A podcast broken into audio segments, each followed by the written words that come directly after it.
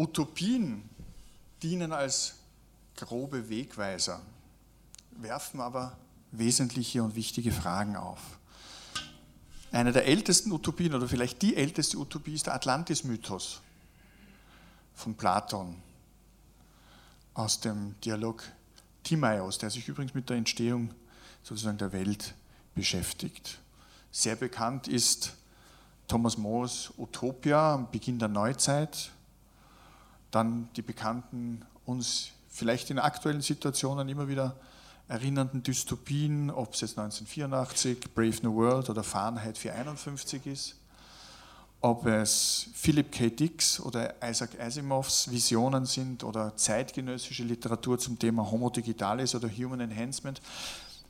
Szenarien werden entworfen, aber wohin, wohin geht die Reise? Und dieses Wohin wird sehr oft im Sinne einer Linearität definiert. Das heißt, es ist ein Fortschritt, es ist ein Wachstum. Ja, aber wohin? Unser momentanes Wachstum führt uns geradewegs in Katastrophen. Das hat mittlerweile fast jeder begriffen. Und einer der Gründe, warum wir es so schwer tun, ist, dass wir die Hoffnung hegen, dass aus dem bestehenden System sich eine Lösung ergeben wird. Nur diese Hoffnung ist vergebens. Das jetzige System wird uns keine Lösung bieten können.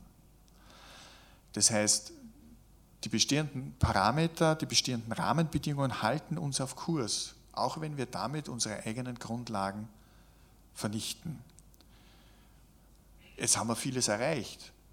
Abgesehen davon, dass die Unkenrufe eines Malthus von wegen Überbevölkerung und die Weltbevölkerung nicht ernähren können, dass diese Unkenrufe sich nicht bestätigt haben. Wir haben eine Lebenserwartung, von der man früher nur träumen konnte. Wir haben weniger Armut, weniger Hunger, Krankheiten besiegt. Taumeln wir jetzt vor lauter Freude über das Erreichte in den heißen Abgrund? Eine, eines der Probleme ist, dass wir nicht wagen, wirklich Neues zu denken. Wir verharren wie die Maus vor der Schlange und diese Schlange heißt Tina. There is no alternative. Genauso wie there is no such thing as society. Beides Zitate von Margaret Thatcher. Und diese Alternativlosigkeit wird uns ja immer wieder vor Augen geführt. Man bespricht Probleme, aber die Frage ist, was wäre die Lösung? Wir müssten wirklich Regeln ändern, wir müssten grundlegende Parameter unseres Zusammenlebens ändern. Nur wenn wir in der Geschichte zurückblicken, hat das immer wieder stattgefunden. Die Frage ist, wieso trauen wir uns das jetzt nicht? Und wirklicher Fortschritt, um jetzt wieder aufs Philosophische zu kommen, beschäftigt sich immer mit der Frage, was ist das gute Leben? Uje, was kann das sein? Was ist das Gemeinwohl? Wer bestimmt, was das Gemeinwohl ist? Es kann nur diskursiv erreicht werden. Wir leben momentan in einer Zeit, wo wir die Mittel höher schätzen als den Zweck. Das heißt, wir schaffen uns permanent neue Mittel. Die Frage ist, was ist der Zweck? Was ist das Gute daran? Wer differenziert das Gute von dem Nützlichen. Wir sprechen heute nur über Nützlichkeiten. Wir sprechen aber nicht über das Gute. Wir sprechen nicht darüber, was das Wesentliche ausmacht. Max Weber, der große Soziologe, hat gesagt, im Endeffekt ist es immer ein Kampf von Ideen. Und wir werden heute von einer sehr großen Idee beherrscht, die ihre Grundlage hat in Ängsten und Befürchtungen aus den 10er und 20er und 30er Jahren des vergangenen Jahrhunderts, des letzten Jahrtausends. Auf der Grundlage dieser Befürchtungen einer längst vergangenen Zeit leben wir heute mit Rahmenbedingungen, die den Herausforderungen unserer aktuellen Situation in keiner Weise mehr entsprechen.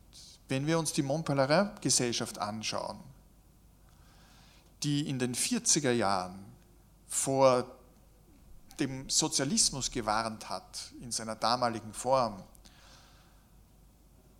und daraus bestimmte Grundparameter erarbeitet hat. Es hat 30 Jahre lang gedauert, bis in den 70er Jahren, Anfang der 70er Jahre, nach sozusagen der Aufkündigung des Goldstandards über Brandon Woods, die Zeit reif war unter Ölkrise 1973, dass dieses Programm dann durchgezogen worden ist. Von Reagan, von Thatcher herauf bis heute. Das heißt, dahinter steckt eine Idee, dahinter steckt ein Narrativ. Und die Frage ist, welches neue Narrativ könnte für uns in der jetzigen Situation aus der Klimakrise, aus der Klimakatastrophe dazu führen, dass wir eine neue Welt konstruieren. Es ist alles selbst konstruiert. Wir haben die Habsburger nach 700 Jahren zum Teufel gejagt. Die waren von Gottes Gnaden. Wir sind auf uns selbst gestellt. Wir sind auf unsere Ideen gestellt.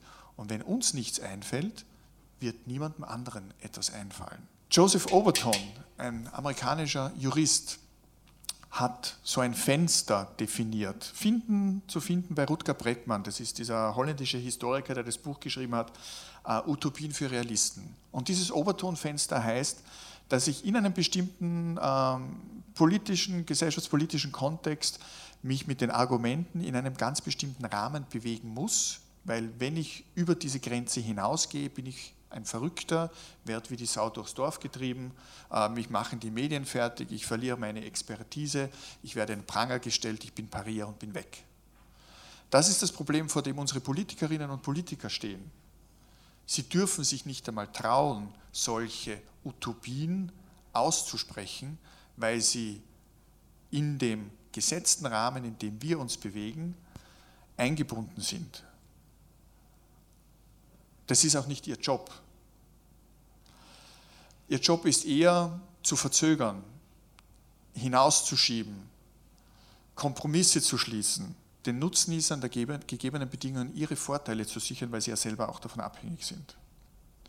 Es gibt viele Ideen dazu. Es brodelt da draußen.